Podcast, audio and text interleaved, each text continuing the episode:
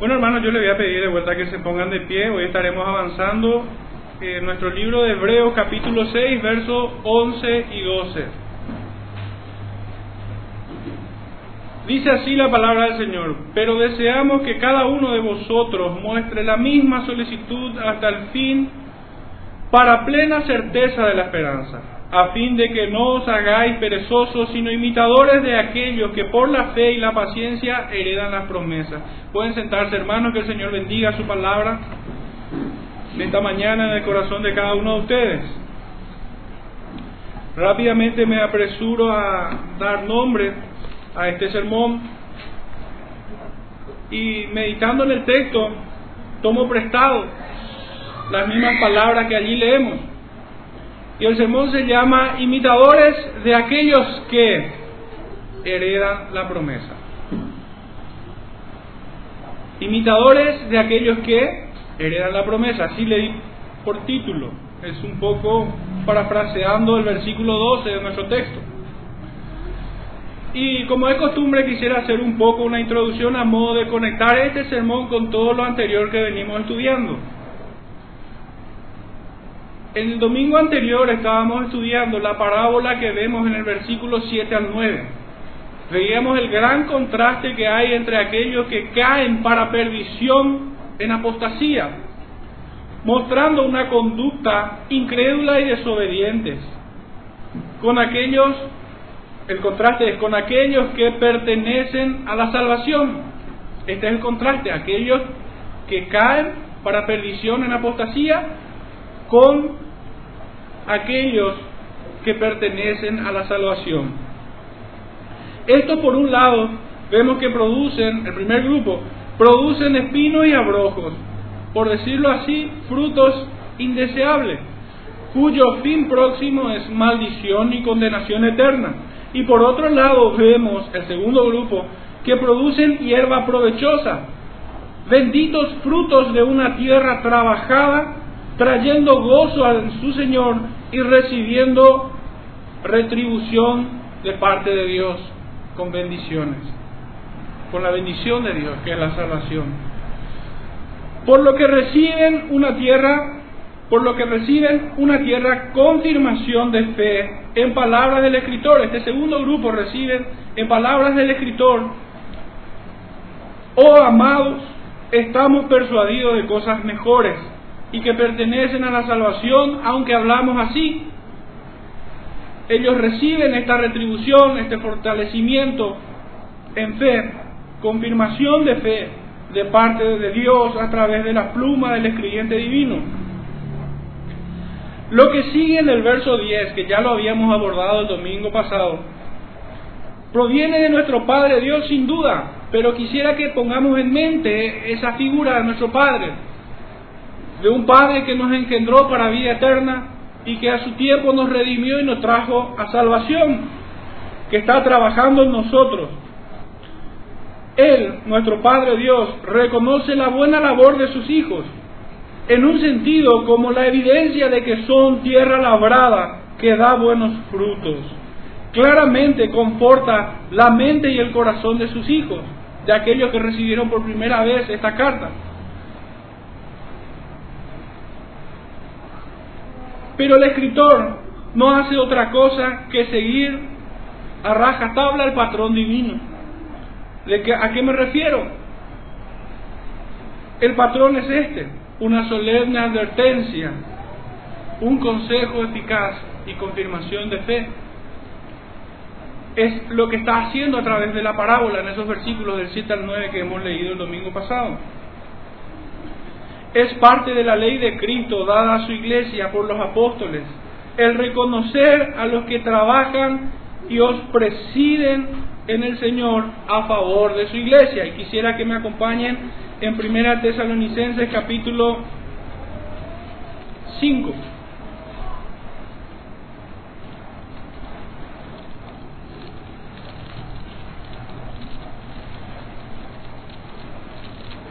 Verso 12 al 19. Y fijémonos un poco lo que, lo que hemos llamado ahora mismo la ley de Cristo. Es esto lo que está haciendo el escritor os rogamos, hermanos, que reconozcáis a los que trabajan entre vosotros y os presiden en el Señor y os amonestan. Y que los tengáis en mucha estima y amor por causa de su obra. Tened paz entre vosotros. También os rogamos, hermanos, que amonestéis a los ociosos, que alentéis a los de poco ánimo, que sostengáis a los débiles, que seáis pacientes para con todos. Mirad que ninguno pague a otro mal por mal, antes seguid siempre lo bueno unos para con otros y para con todos estad siempre gozosos, orad sin cesar, dad gracias en todo, porque esta es la voluntad de Dios para con vosotros en Cristo Jesús. Y yo quisiera pensar, y estoy plenamente persuadido de esto, que si hacemos todo esto que vemos desde el versículo 12 al 18, podemos decir que no apagamos al Espíritu. Verso 19 no apaguéis al Espíritu. Pues el Espíritu dice claramente, por medio de la palabra del apóstol, os ruego hermanos que reconozcáis a los que trabajan y presiden en el Señor. Esto es lo que el Espíritu dice claramente. Desatender esta, este mandato, esta ley de Cristo, es apagar el Espíritu dejando de orar es apagar el espíritu. Cuando dejamos de exhortar, estamos apagando el espíritu. Cuando dejamos de sostener a los débiles, estamos haciendo esto de vuelta. Cuando nosotros devolvemos mal, por mal, estamos apagando al espíritu. Cuando nosotros dejamos de dar gracias en todo, estamos apagando al espíritu. Si nosotros hacemos todo esto que hemos leído del 12 al 18, entonces podemos estar en paz, que no estamos apagando el espíritu, como dice el verso 19. Es un mandato que trae mucho bien a la grey, a la iglesia. Alienta mucho a aquellos que trabajan el que sean reconocidos por su buena labor. Pues si son de Cristo, ellos van a responder que no son dignos de alabanza, sino que es Dios quien está obrando en ellos.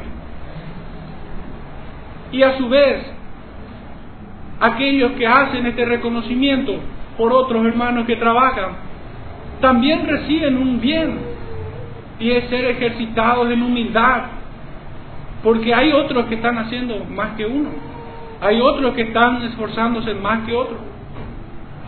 Y esto es justo para su propia alma como una medida correctiva de que él también debiera estar en los mismos pasos el testimonio, el buen testimonio de un hermano que preside o que trabaja,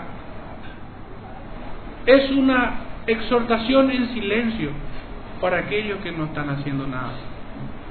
Y cuando uno reconoce, quiere decir que recibió la exhortación, que recibió su testimonio como una corrección de parte de Dios. Y es justo reconocer a los que trabajan. Dios presiden en el Señor. El espíritu de ingratitud es totalmente contrario al espíritu de Cristo. Totalmente contrario. No hacerlo es pecado. En este verso 10 vemos dos palabras que apropiadamente van juntas. Si leemos de vuelta, si nos vamos de vuelta a nuestro texto central de Hebreos 6, pero verso 10, encontramos esto. Porque Dios no es injusto para olvidar vuestra obra y el trabajo de amor que habéis mostrado hacia su nombre, habiendo servido a los santos y sirviéndole aún. ¿Cuáles son estas dos palabras muy apropiadas en las cuales puse especial atención? Y son trabajo y amor. En la línea del escritor dice, y el trabajo de amor en su convergencia, en su unión, ambas palabras que van juntas, cobra especial sentido y altísima trascendencia si nosotros ponemos estas dos palabras mirando al Dios Trino, en la perspectiva de Dios, como mirándole a Él. ¿Y qué estoy queriendo decir? Es que Dios se revela en su palabra como un Dios de amor su misma sustancia. También se revela como un Dios que trabaja desde el origen de todas las cosas en la creación y a lo largo de toda la historia, perseverando, preservando, me corrijo, preservando y gobernando todo lo que había creado, llevando a cabo la redención del hombre. Y aún hoy sigue trabajando las tres personas de esta bendita y santa Trinidad. Es parte de la revelación de Dios. Dios se muestra como un Dios de amor y como un Dios que trabaja y que aún trabaja. No se muestra como un Dios que está sentado en su trono sin hacer nada, desentendiéndose de todo lo que había creado, sino que es un Dios que la misma redención, redención nos trae a sí mismo. Esta enseñanza es bien clara, el Señor nos, nos habla a través de su palabra en el libro de Juan, que no pudiéramos nosotros acercarnos a Cristo si, si, si su Padre no nos hubiera traído. Aún leemos en el Antiguo Testamento que la salvación es de Dios y no del hombre. Vemos en el libro de Romanos 8 todo el proceso de la salvación, de a los que predestinó, a estos también llamó, a los que llamó, a estos también justificó y a los que justificó, a estos también glorificó. Él lo hizo y lo sigue haciendo hasta que el último escogido del Señor sea alcanzado para vida eterna. Él se muestra como un Dios de amor, así se revela, y como un Dios que trabaja. Entonces ambas palabras tienen especial trascendencia. Provienen de Dios ambas palabras. Y ambas palabras nos hablan de Dios. Trabajo de amor. Un texto que quisiera leer a propósito está en el libro de Juan, capítulo 5, verso 17. No es necesario que vayan, les leo rápidamente. Verso 17 dice así, Jesús le respondió, mi Padre hasta ahora trabaja y yo trabajo, el Padre y el Hijo. Y el segundo texto es, encontramos en Romanos capítulo 8, verso 26, les leo, de igual manera el Espíritu nos ayuda en nuestra debilidad, pues ¿qué hemos de pedir como conviene? No lo sabemos pero el Espíritu mismo intercede por nosotros con gemidos indecibles. La Trinidad presente en este tema. Dios Padre, Hijo y Espíritu Santo, desde la creación y hasta los fines últimos, trabaja. Es un Dios de amor, de trabajo y de amor. Mi punto con esto es que no hay cosa más antagonista que decir que somos hijos de un Dios que trabaja y ser ociosos, desentendiéndonos del sustento de su obra, aún de nuestra santificación. No podemos decir eso es totalmente antagónico, colisionan, de ninguna manera pueden unir o ir juntas. Decir que somos hijos de Dios, de este Dios de amor y de trabajo, que se revela de tal forma y decir que somos sus hijos, siendo ociosos, siendo perezosos, siendo negligentes en trabajar. Debemos decir claramente que el que conoce a Dios sabe que Él es amor y en consecuencia Él también ama. Pero hermanos, el que ama trabaja. Y el que trabaja muestra su amor hacia su Padre Dios sirviendo a los santos y sirviéndolos aún. Estoy tomando prestado literalmente lo que dice en el verso 10 de nuestro texto central. Leamos de vuelta, porque Dios no es injusto para olvidar nuestra obra y el trabajo de amor que habéis mostrado hacia su nombre, trabajo de amor que habéis mostrado hacia su nombre, su obra, su empresa, su negocio, habiendo aún servido a los santos y sirviéndoles aún.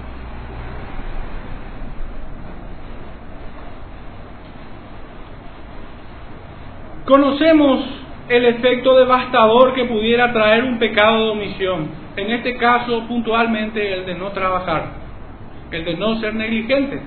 O vamos a reducir un poquitito el pecado incluso. Vamos a pensar en términos de que nosotros sabemos que tenemos que hacer algo, tenemos que presentar un producto, pero pudiendo hacer más, pudiendo hacer más, solamente presentamos lo que se nos había pedido. ¿Somos buenos? No. Somos buenos de ninguna manera.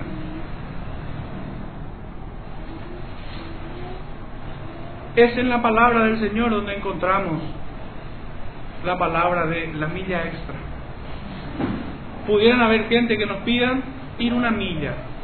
¿Qué debe hacer el creyente? Ir una milla más. Es en la palabra de Dios que nosotros encontramos el ejemplo de que aquel que te pide tu túnica, dale también tu capa. Y no simplemente tu túnica. Cuando nosotros vemos a alguien con necesidades, no solo debemos orar por ellos, sino que también dar nuestro plato de comida. Nosotros debemos hacer más de lo que se espera de nosotros, pues el todo poder de Dios se perfecciona en nosotros de tal manera.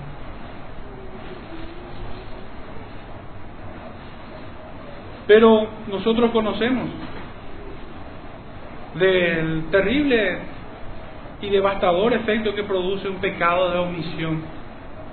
No basta con presentar lo que se nos pide. No basta con llegar solamente a cubrir eso que se espera de nosotros, sino que debemos ir un poco más. Pudiéramos tener buenas excusas, como lo tuvo David para quedarse en palacio. Había ganado muchas batallas, había sido fiel, había hecho muchas cosas bien.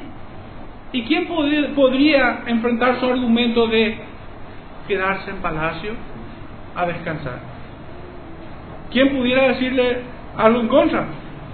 Pero no ignoramos su terrible cadena de sucesos en su propia vida, de tropiezos y dolores que vinieron por él. Meditemos un poco sobre el final del verso 10 del libro de Hebreos, capítulo 6, verso 10. Meditemos un poco. David había servido al Señor y a su pueblo. Había puesto el pecho, la cara, la vida por su pueblo, por el nombre, para la gloria de Dios. Lo había hecho. Nuestro verso 10 dice, servido, tiempo pasado. Pero David se quedó en palacio.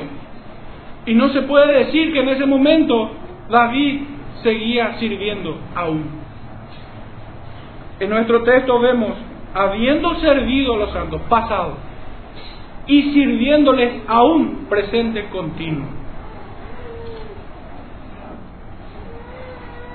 Meditemos sobre esta, sobre esta última frase, sobre la forma en cómo concluye esta idea de servir a los santos, de buscar la gloria de Dios. No basta con haber servido, recién alcanza cuando servimos aún recién alcanza. Este es el consejo eficaz. Hasta acá habíamos visto la reprensión de ver a una tierra en aquella parábola, una tierra ociosa en la cual no había trabajo, producía espinos, pero este no es el caso. Este ya es el caso de una tierra en donde hay trabajo, donde se comenzó bien el trabajo y tendría que tener permanentemente frutos agradables para gozo de su Señor y bendición para sí mismo y aquellos que estuvieran cerca de Él.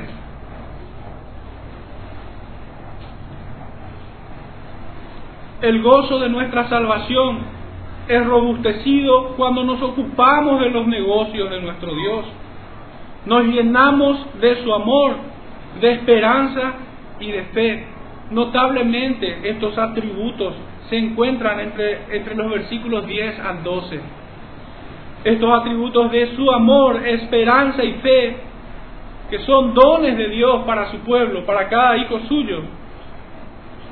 Cuando nosotros nos ocupamos sirviéndoles aún, nosotros nos llenamos de su amor, nos llenamos de fe y nos llenamos de esperanza.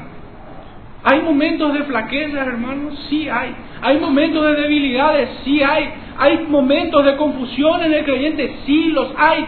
¿Qué necesitamos? Llenarnos de su amor, de fe y de esperanza. Ahora, ¿de qué forma? ¿De qué forma? Notablemente, esta carta se enfoca en dos aspectos de la vida del creyente. Una de ellas, y la primordial, es el conocimiento de la verdad. Pues en Juan 17 dice, y esta es la vida eterna, que te conozcan a ti. Y nuestro libro de Hebreos empezó describiendo esto, enseñándonos doctrina de la supremacía de Cristo como rey, profeta y sacerdote. Posteriormente vino una exhortación que tiene que ver con la conducta, que tiene que ver con el carácter del creyente, pues estaban siendo negligentes en desatender la palabra que habían oído. Esto vemos en el capítulo 2, una exhortación. Dios se ocupa a través de la pluma del escribiente divino, por un lado, de crecer en conocimiento. No podemos ser perezosos en estudiar la palabra de Dios. Y por otro lado, cuestiones más prácticas que atañen al carácter de cada creyente. No, basta con saber o conocer la Biblia al modo que los grandes escritores de sistemáticas lo saben o lo supieron, o como los grandes comentaristas y predicadores de otros tiempos. No basta con el conocimiento, hay que forjar el carácter. Dios se ocupa de ambas cosas en cada uno. Y el escritor ya tomó el toro por las astas, enseñando doctrina y doctrina profunda en su carta pero también se ocupa de aspectos más personales, de actitudes del corazón.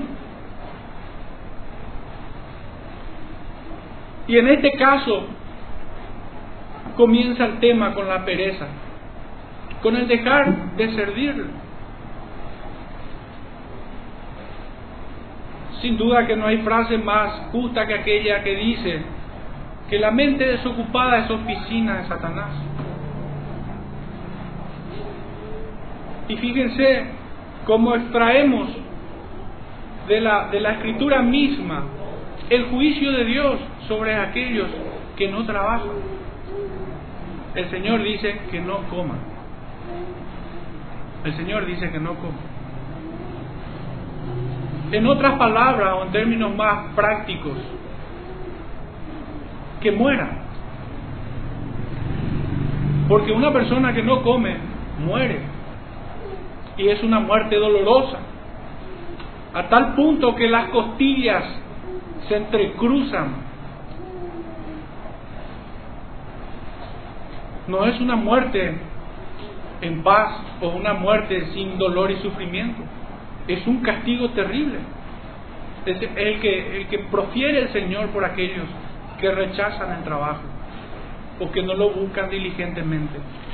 No basta con que en otro tiempo haya sido, es presente continuo. El Señor se ocupa de esto. Es de esta manera, es creciendo en el conocimiento de Dios y es poniendo las manos en la obra, ocupándonos de aquellas cosas que son necesarias. ¿Y cuánto es así el trabajo? Es que nosotros podemos crecer en amor, en fe y en esperanza. ¿Cómo no tener esperanza si hay promesas en cuanto al trabajo? No he visto justo desamparado, dice la escritura. Ningún hijo suyo mendigará pan. ¿Cuántos proverbios podemos encontrar cuando Dios bendice las manos laboriosas y la mente diligente de sus hijos?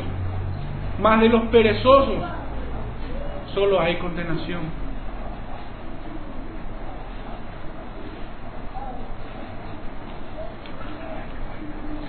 No hay otra forma de crecer en amor, esperanza y fe, que son el remedio para todos aquellos que están debilitados, que están golpeados en la fe, para aquellos que están atribulados. Pudiera decir que hay una promesa para cada angustia del creyente. Hay una promesa para cada tribulación del creyente. Hay una suprema esperanza aún ante la muerte. Pues Job dice, yo sé que mi redentor vive. Pero ¿cómo asirnos de estas promesas si no somos diligentes en estudiar su palabra? ¿Cómo asirnos de otras innumerables promesas que hay en las escrituras si no trabajamos diligentemente? No podemos. Pero si lo hacemos, esto es concretamente andar en luz como Él está en luz. Sabemos que Dios es luz. Cuando Cristo le apareció a Pablo, le apareció como una luz que lo dejó ciego. Y es este Dios de amor quien trabaja. Si nosotros crecemos en el conocimiento de Dios y somos diligentes en el trabajo, andamos en luz como Él está en luz. Pero grises son las nubes que se sobrecogen sobre aquel que negligentemente deja de hacer las cosas. Aquellas buenas obras que Dios preparó de antemano para que anduviese sobre ellas, descuidando todo lo bueno que Él pone en nosotros, la buena voluntad y la capacidad de hacerlo. No debemos extrañarnos si en breve tal hermano debería clamar como lo hizo David en el Salmo 51.12. ¿Qué había clamado David? Señor, vuélveme el gozo de tu salvación y espíritu noble me sustente.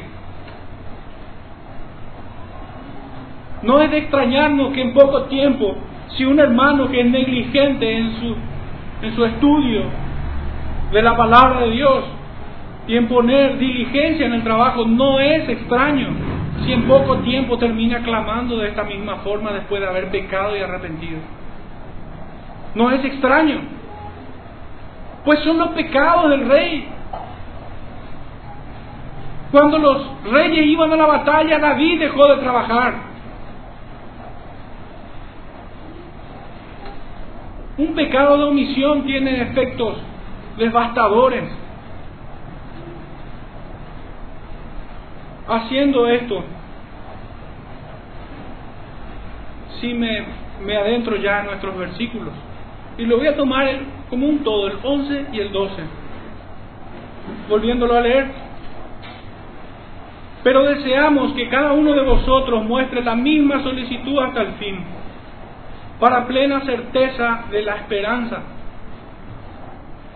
a fin de que no os hagáis perezosos, sino imitadores de aquellos que por la fe y la paciencia heredan las promesas. Cuando nos enfrentamos a, a estos dos versículos, debiéramos hacernos la pregunta de, ¿por qué le dice a los receptores de esta carta, deseo que cada uno de vosotros muestre la misma solicitud hasta el fin? ¿Por qué les dice esto? Y la segunda pregunta es, ¿cuál es la conexión con el final de esta línea cuando dice, para plena certeza de la esperanza? Hay dos proposiciones. Una de ellas es que ellos sigan mostrando la misma solicitud hasta el fin. Primera proposición. Y la segunda, para plena certeza de la esperanza. Fácilmente nosotros podemos conectar estas palabras de solicitud y trabajo. Y esto, volver a conectar con plena certeza de la esperanza. Digamos como dos factores que dan por resultado el tercero. El primer factor es ser solícito, diligente, término intercambiable. Más el trabajo, que da por resultado tener plena certeza de la esperanza. ¿Y cuál es la conexión? Es justamente esa.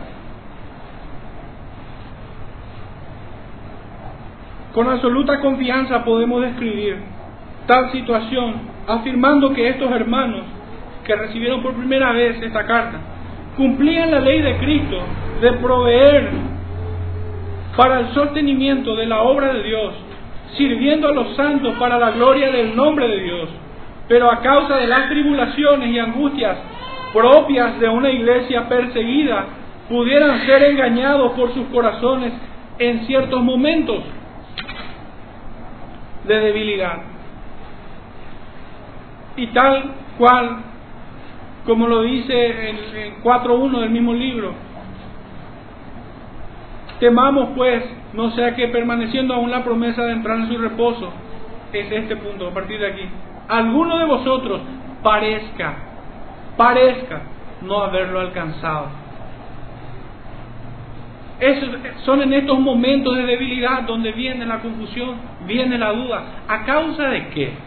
De que Dios se equivocó en predestinarnos, en llamarnos, en justificarnos, en glorificarnos de ninguna manera. Nuestra duda, nuestro mal parecer viene de nuestra ociosidad, no del error de Dios, no de que el Espíritu Santo haya fallado o de que haya depositado en nosotros una falsa convicción de salvación. La duda viene por ser negligentes. De hecho que aquí el escritor le trata como hermanos, oh amados le dice. Pero son a estos, son a estos que él mismo le dice, alguno de vosotros parezca no haberlo alcanzado.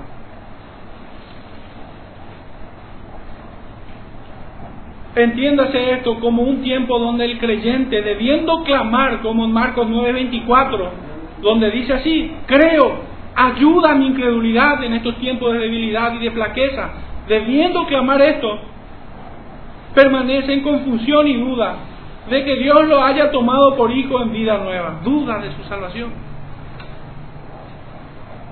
Por lo que el propósito de sus palabras es que no mengüe sino que siga creciendo en solicitud hacia la grey hasta el fin. Y la conexión se ve bastante obvia partiendo de este propósito. Y es que es la forma establecida por Dios para que su iglesia camine en plena certeza de la esperanza dada a los santos. Hay un propósito claro y es que la iglesia siga creciendo en su solicitud, sirviendo al Dios Trino y sirviendo a los santos aún. Si este es el propósito, Dios nos concede esta certeza si nosotros lo ponemos por obra. Esta certeza, esta plena certeza de la esperanza. Pero no podemos quedarnos allí, debemos hacernos una pregunta más. Hemos visto la primera pregunta. ¿Por qué dice a los receptores de esta carta, deseo que cada uno de vosotros muestre la misma solicitud? La segunda pregunta era, ¿cuál es la conexión con el final de esta línea cuando dice, para plena certeza de la esperanza?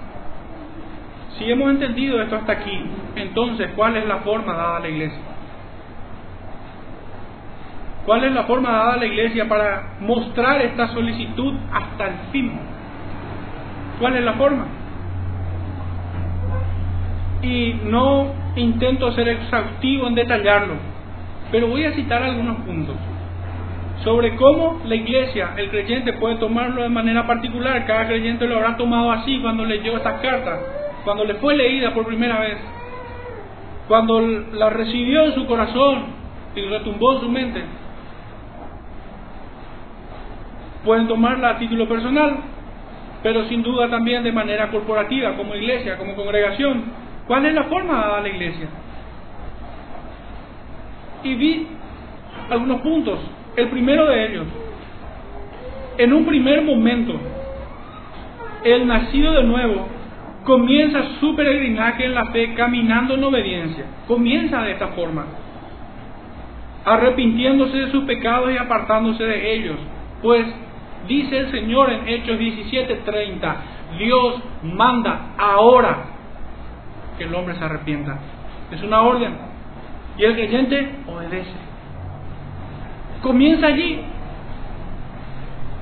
Comienza allí su peregrinaje. Hasta entonces él no podía ver que estaba en la vida, que estaba en el camino de vida, verdad y luz.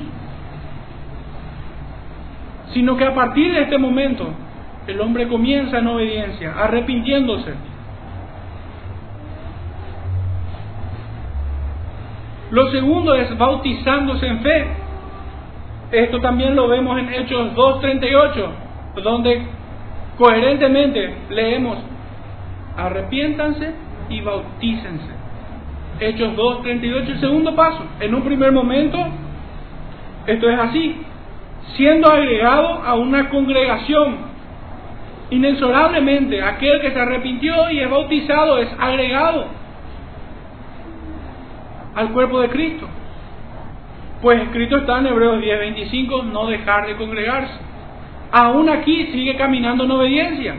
El que no lo hace está tropezando en el primer momento de su vida espiritual. Para la comunión de los santos, y fijémonos lo que dice, esto es lo siguiente, Romanos capítulo 12, verso 10. Entonces hasta aquí vimos arrepentimiento, bautismo, congregarse y ahora comunión con los santos. En un primer momento, en una primera etapa, esto es lo que vemos, Romanos 12, 10. Amaos los unos a los otros con amor fraternal en cuanto a honra, prefiriéndoos los unos a los otros. Siempre en este primer momento, también debe sujetarse a un pastor puesto por Dios en su vida. Esto es el siguiente paso. Arrepentimiento, bautismo, congregarse, comunión con los santos, sujeción a su pastor. Pudiera sonar para algunos en este cristianismo sin Cristo algo muy drástico, casi podrían tildarle hasta de dictatorial o de terrible humillación, ¿cómo me voy a sujetar? Pero claramente está mandado. Hebreos 13, 17 dice así, obedeced a vuestros pastores. Había comenzado su vida en obediencia y debe seguir caminando en obediencia. Obedeced a vuestros pastores y sujetados a ellos, porque ellos velan por vuestras almas, como quienes han de dar cuenta para que lo hagan con alegría y no quejándose, porque esto no es provechoso.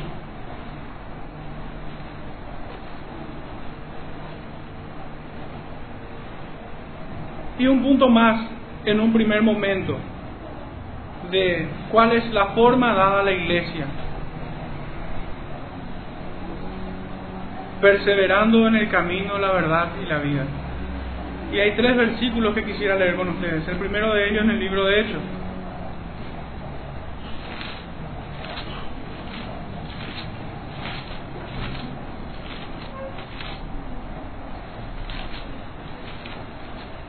capítulo 2, versos 41 y 42. Así que los que recibieron su palabra fueron bautizados y se añadieron aquel día como tres mil personas. Solo en este versículo podemos ver arrepentimiento, bautismo, que fueron agregados a una congregación y estaban en la comunión de los santos. Hasta allí. Y perseverando y perseveraban en la doctrina de los apóstoles, en la comunión unos con otros y en el partimiento del pan y en las oraciones. Es una causa natural, es una consecuencia lógica de que en un primer momento ocurra todo esto. El segundo versículo lo encontramos en Primera de Corintios, que ya lo habíamos leído el domingo pasado. Primera de Corintios 15, versos 1 y 2,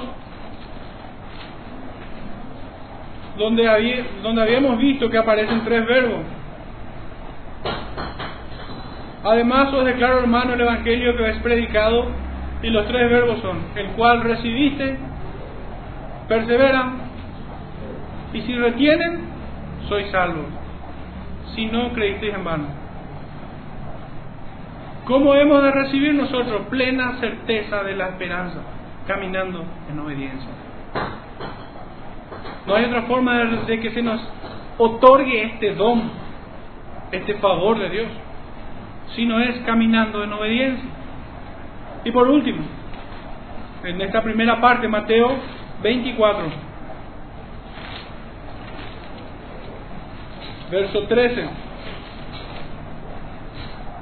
Mas el que persevere hasta el fin, este será salvo. ¿Quiénes van a recibir confirmación de fe?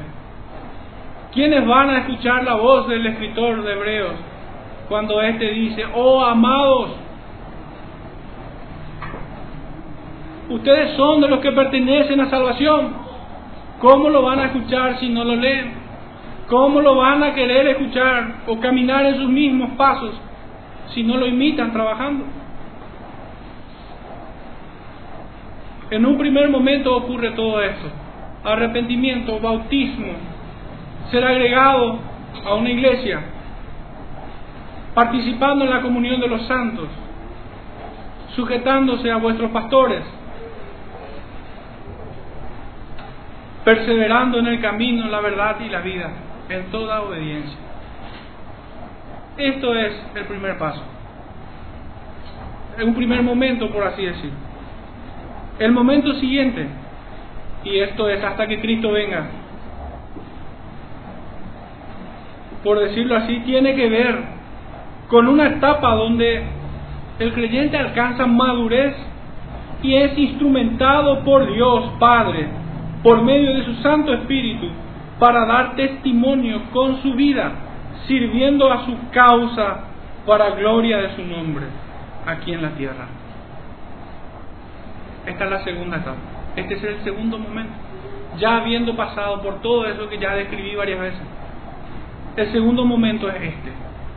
Cuando Dios Padre lo instrumenta por medio de su Santo Espíritu para servirlo y traer gloria a su nombre. Y esta segunda parte lo subdividí en siete puntos.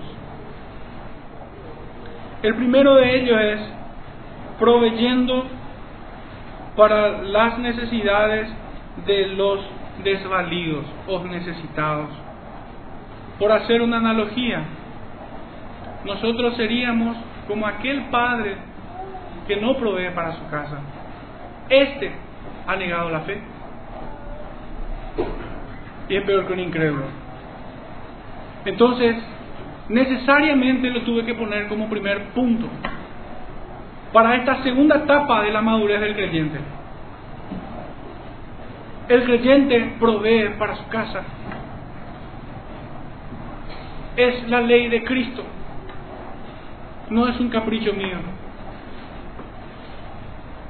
Es la ley del Señor. Y quisiera que me acompañen para darnos cuenta de la trascendencia de esto. Al libro de Mateo, capítulo 25, verso 34 al 40. Fíjense, y ya de entrada les digo, que lo que aquí es medido, lo que aquí no es medido, no es el conocimiento doctrinal, de cuántas sistemáticas te tragaste, de cuántos comentarios bíblicos puedes citar de memoria. No está midiendo el Señor esto. Fíjense que lo que mide el Señor es justamente el sostenimiento de aquellos que son frágiles y débiles. Mateo 24, 25, perdón, versos 34 al 35 dice, Entonces el rey dirá a los de su derecha, venid, benditos de mi Padre, heredad del reino preparado para vosotros desde, la fundación del mundo. Porque tuve hambre y me disteis de comer, tuve sed y me disteis de beber, fui forastero y me recogisteis, estuve desnudo y me cubristeis, enfermo y me visitasteis, en la cárcel y vinisteis a mí. Entonces los justos le responderán diciendo, Señor, ¿cuándo te vimos hambriento y te sustentamos? ¿O sediento y te dimos de beber? ¿Cuándo te vimos forastero y te recogimos? ¿O desnudo y te cubrimos? ¿O cuándo te vimos enfermo en la cárcel y vinimos a ti? Respondiendo el rey dirá, de cierto os digo que en cuanto lo hiciste a uno de estos mis hermanos, hermanos más pequeños, a mí lo hicisteis. ¿Cuál es la trascendencia de trabajar y así tener que ofrecer a los hermanos más pequeños? Es que estaremos parados delante de nuestro Salvador y Él nos reclamará cada cosa. Confío que todos estaremos en este grupo a su derecha. Porque el castigo es terrible para aquellos que están a su izquierda. Y en un sentido totalmente contrario, a estos el Señor les reclama, ¿por cuánto no lo hiciste? Pero ¿cómo lo van a hacer si no son diligentes? ¿Cómo lo van a hacer? ¿Qué tendrán que ofrecer si no trabajan? El Señor nos da fuerzas para trabajar, no una varita mágica para crear lo que necesitamos.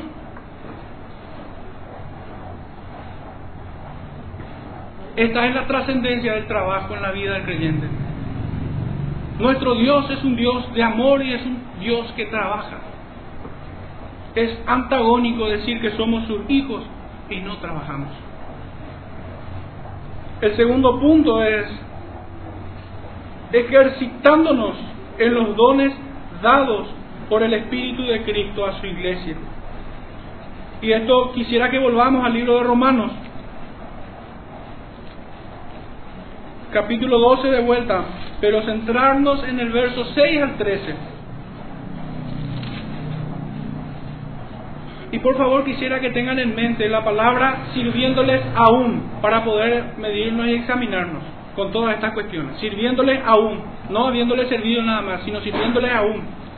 Versos 6 al 13. Esa es la medida con la cual debemos tomarnos. De manera que teniendo diferentes dones según la gracia que nos es dada, si el de profecía úsese conforme a la medida de fe, o si de servicio en servir, o el que enseña en la enseñanza, el que exhorta en la exhortación, el que reparte con liberalidad, el que preside con solicitud, el que hace misericordia con alegría, el amor sea sin fingimiento. Fíjense, servir, enseñar, exhortar, presidir. Y en el verso 9 dice, el amor sea sin fingimiento. Términos que van juntos, palabras que van juntos, amor y trabajo. El que ama trabaja y el que trabaja muestra su amor con su trabajo. Aborrecer lo malo, lo contrario. El no amar y el ser perezoso. Seguir lo bueno. Amam, amaos los unos a los otros con amor fraternal. En cuanto a honra, prefiriéndoos los unos a los otros. En lo que requiere diligencia, no perezosos fervientes en espíritu, sirviendo al Señor, gozosos en la esperanza, sufridos en la tribulación, constantes en la oración, compartiendo para las necesidades de los santos, practicando la hospitalidad. Mi hermano querido, no necesitamos escribir muchos libros para agradar a nuestro Padre. Necesitamos poner por obra estas cosas que el Señor demanda de sus hijos. Debemos mostrar un amor sin fingimiento, pues Cristo nos ama sinceramente y ama sinceramente a su iglesia. Y la exhortación es no siendo perezosos, sino mostrando diligencia en cuanto a esto, en términos tangibles e intangibles, mostrándonos amor de palabra, prefiriéndonos, pero también mostrando de manera tangible, sirviendo al Dios Padre para la extensión de su reino y para el sostenimiento de los hermanos, habiendo servido y sirviéndole a uno. El tercer punto, en tareas bien específicas. Entre paréntesis, cosas que pudiéramos considerar indignas. Y hay un texto, creo que todos van a rápidamente centrar su mente en el ejemplo, Hechos 6, verso 3. Había un problema aquí, en Hechos 6.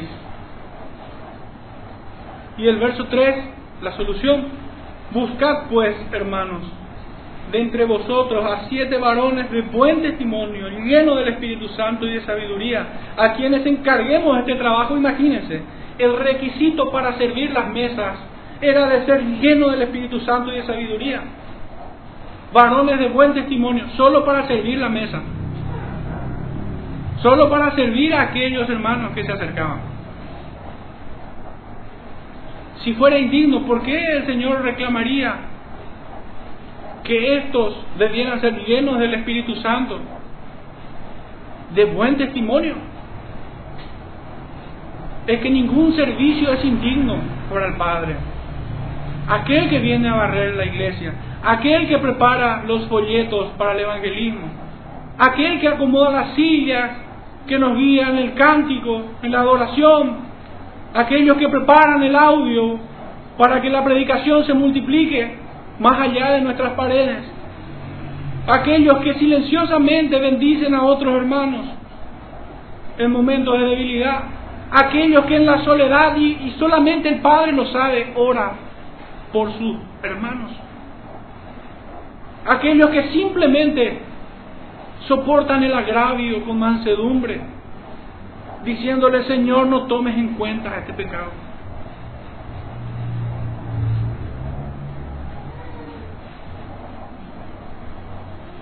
Esta mañana estaba pensando de antes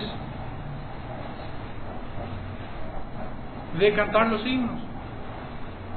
Señor, yo debo pedirte perdón por cantarte estos himnos. Tanta belleza, tanta hermosura, tan limpio corazón se deja ver en las letras de nuestros himnos. Solamente puedo decir como el profeta que soy de labios inmundos.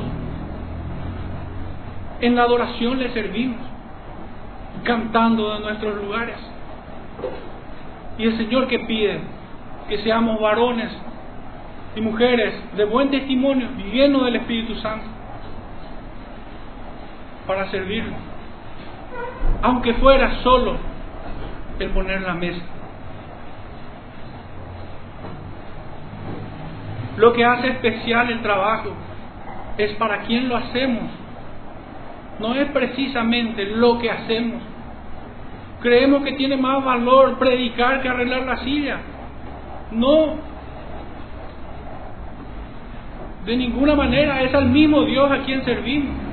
Y lo que hacemos tiene valor si lo hacemos para Él. Por traer un ejemplo de nuestra cotidianidad, de nuestro tiempo, de nuestros días.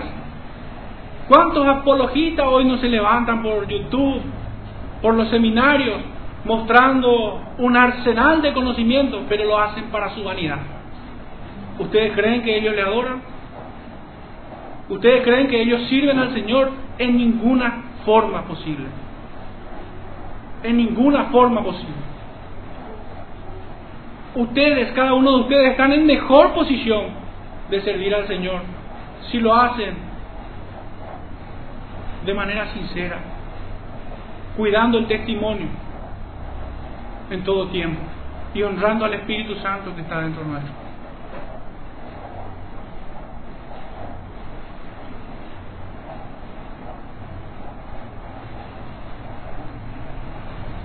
El punto 4 de, de este segundo momento es, en la ofrenda para el sostenimiento de la iglesia. Primera de Corintios 16.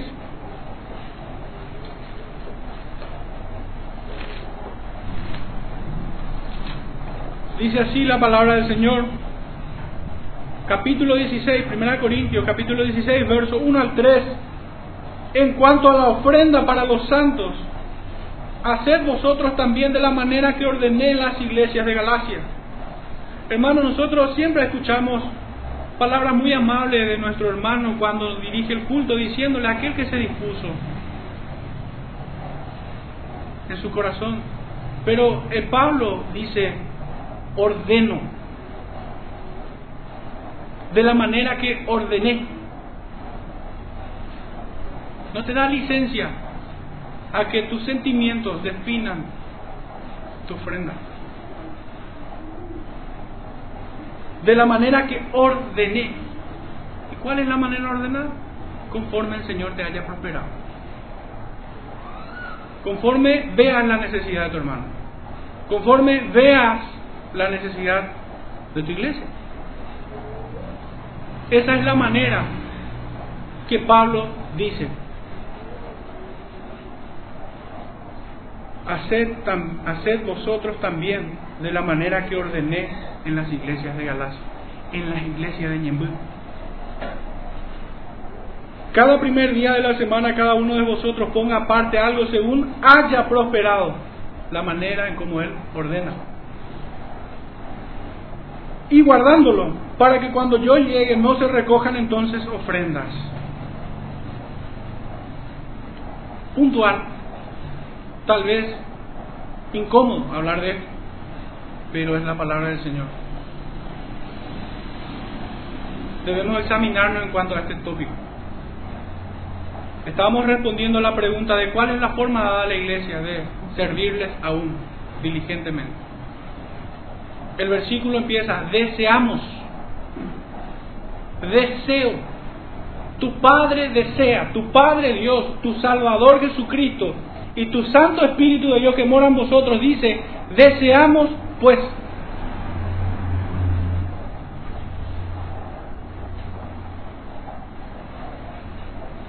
el 5, conduciéndonos como es propio en la casa de Dios.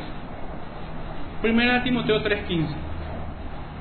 No hace falta ni siquiera ir al texto, pues de allí toma nombre esta congregación. Para que si tardo sepas cómo conducirte en la casa de Dios, columna y baluarte de la verdad. Debemos conducirnos como es digno del Evangelio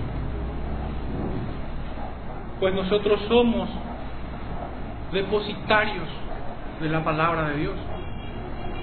Dios nos entrega su palabra para levantarla en alto y conducirnos como ella dice. Punto 6. Para no retroceder.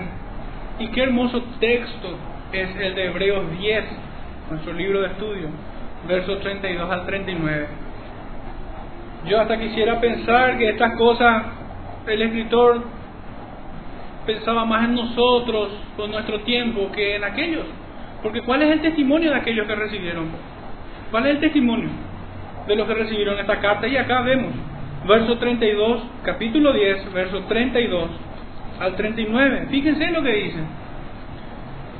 Pero traed de la memoria los días pasados en los cuales después de haber sido iluminados sostuvisteis gran combate de padecimiento. Por una parte ciertamente con vituperios y tribulaciones fuisteis hechos espectáculo. Y por otra llegasteis a ser compañeros de los que estaban en una situación semejante. Porque de los presos también os compadecisteis y el despojo de vuestros bienes sufristeis con gozo sabiendo que tenéis en vosotros una mejor y perdurable herencia en los cielos. No perdáis pues vuestra confianza que tiene grande galardón, porque os es necesario la paciencia para que habiendo hecho la voluntad de Dios, habiendo hecho la voluntad de Dios, obediencia implicada allí, obtengáis la promesa. Porque aún un poquito, y el que ha de venir vendrá y no tardará, más el justo por la fe vivirá. Y si retrocediere, no agradará mi alma pero no somos de los que retroceden para perdición, sino de los que tienen fe para preservación del alma.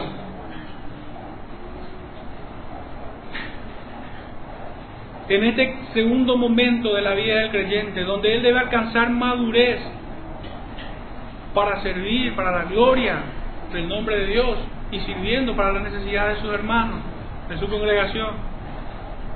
Vimos hasta acá seis puntos proveyendo para las necesidades de los desvaldidos, ejercitándonos en los dones dados por el Espíritu de Cristo a su iglesia, en tareas específicas que pudiéramos pensar que son indignas, en la ofrenda para el sostenimiento de la iglesia y la expansión de su reino, conduciéndonos como es propio en la casa de Dios, para no retroceder.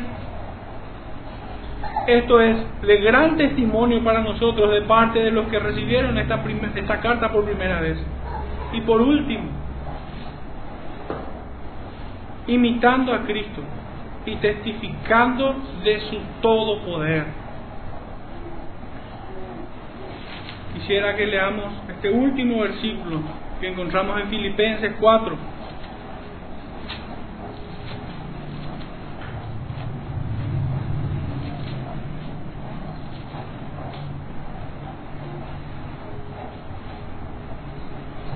Filipenses 4, verso 9 en adelante.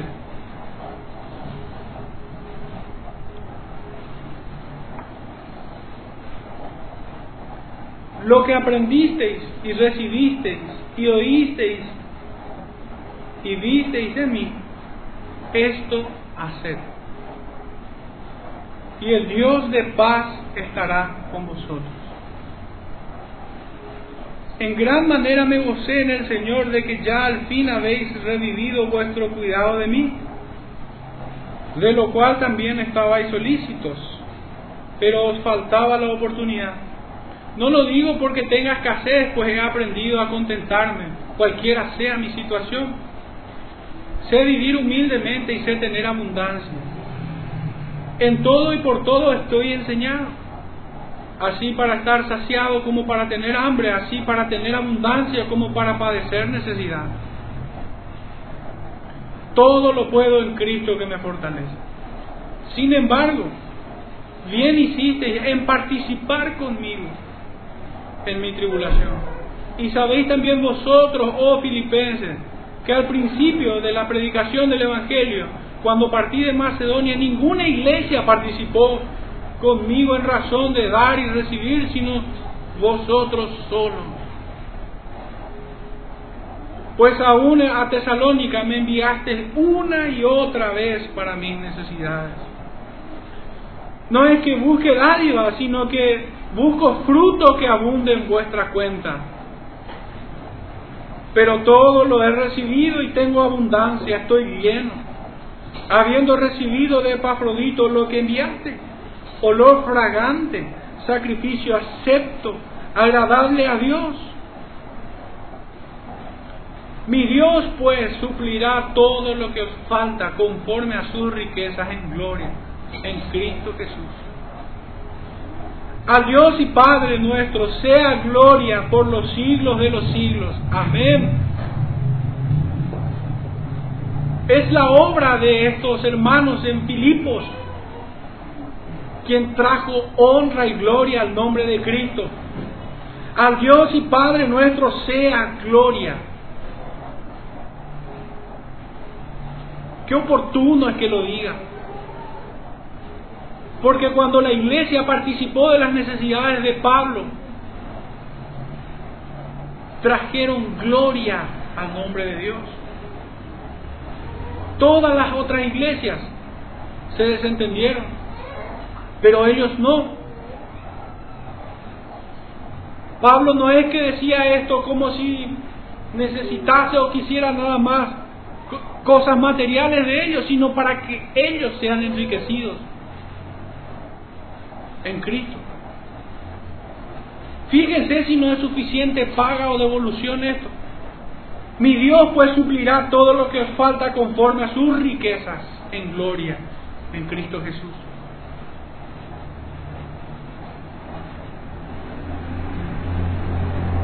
Es notable. Verdaderamente hay un primer momento en la vida del creyente y pareciera ser que todo su peregrinaje solamente se centra ahí y no pasa a este segundo momento en donde él debe alcanzar madurez para poder servir a Dios vivo.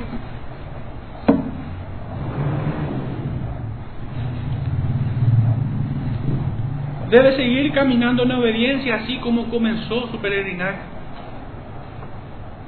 Y todo esto que hemos leído aquí es a fin de no ser perezosos, sino imitadores de aquellos que por la fe y paciencia heredan las promesas. Nuestro verso 12. A fin de que no os hagáis perezosos, sino imitadores de aquellos que por la fe y la paciencia heredan las promesas. ¿Cuál es nuestra reflexión? Nuestro texto empezaba con esta palabra, deseamos. Primera persona plural. Podemos pensar en términos de que el Dios trino y el escritor lo desean. O bien podemos pensar en función de el escritor en todo el cuerpo de Cristo, todos aquellos que estaban en comunión con el escritor. Pero de ninguna manera ambas situaciones se contraponen. ¿Y qué es lo que ellos desean? Que cada uno de forma individual y colectiva, es decir, la congregación toda, crezca y se fortalezca en el conocimiento de Dios, en el carácter cristiano y en un servicio fiel, sincero, diligente y por sobre todo creciente en servicio a los santos, en la expansión del reino de Dios, para gloria de su nombre. La, expansión de su reino se extiende en esta forma. Arrepentidos, porque el reino de los cielos se ha acercado tenemos responsabilidades cada uno de nosotros ante el trono de Dios. De todas ellas daremos cuenta. Pongámonos, pongamos nuestra mente y corazón en Mateo 25 de vuelta. Y déjenme preguntarnos, ¿cuál será nuestra excusa? Si no hacemos lo que debemos hacer pues tuve hambre, tuve sed, estuve preso. ¿Cuál será nuestra excusa?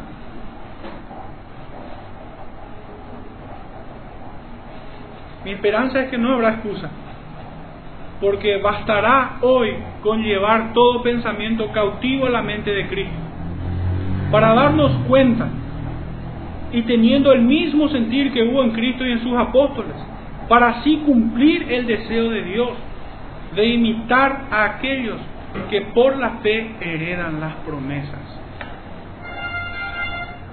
¿Quiénes son estos? A quienes debemos imitar. Sin duda Cristo es el mejor ejemplo. Pero podemos tomar idea de los capítulos 11 y 12. ¿Quiénes son estos héroes de la fe a quienes debemos imitar?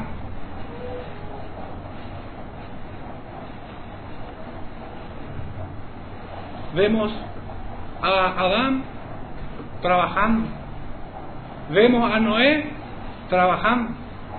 Vemos a Abraham trabajando. Vemos a Moisés trabajando. Y puedo citar a todos. Y voy a tener que decir lo mismo. Trabajando. El que ama trabaja y el que trabaja muestra su amor por su trabajo, por su servicio, a los santos. Solamente una última acotación. ¿Cuáles son los beneficios de ocuparnos en el trabajo? Y es la de ser robustecidos en plena certeza de la esperanza. Pero hay muchos que quieren este bien, pero no trabajan por ella. ¿Cuál es la herencia que nosotros tenemos de estos que acabo de citar? Incluso de los patriarcas de la iglesia a lo largo de toda su historia. Es un testimonio de trabajo, de diligencia. Con todas sus limitaciones en el siglo XVI y XVII, estos hombres sabían más de griego y hebreo que nosotros con todo el internet que tenemos.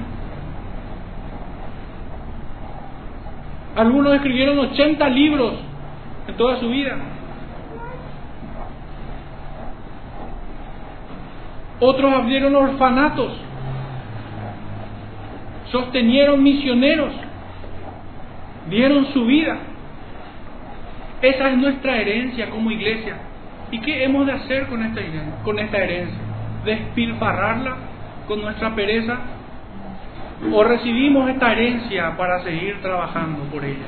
Y así tener que dejar a los que vienen detrás nuestro, a nuestros hijos de manera inmediata y a los que vendrán tras ellos.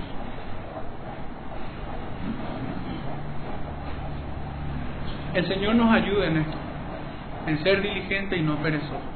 Oremos, hermanos.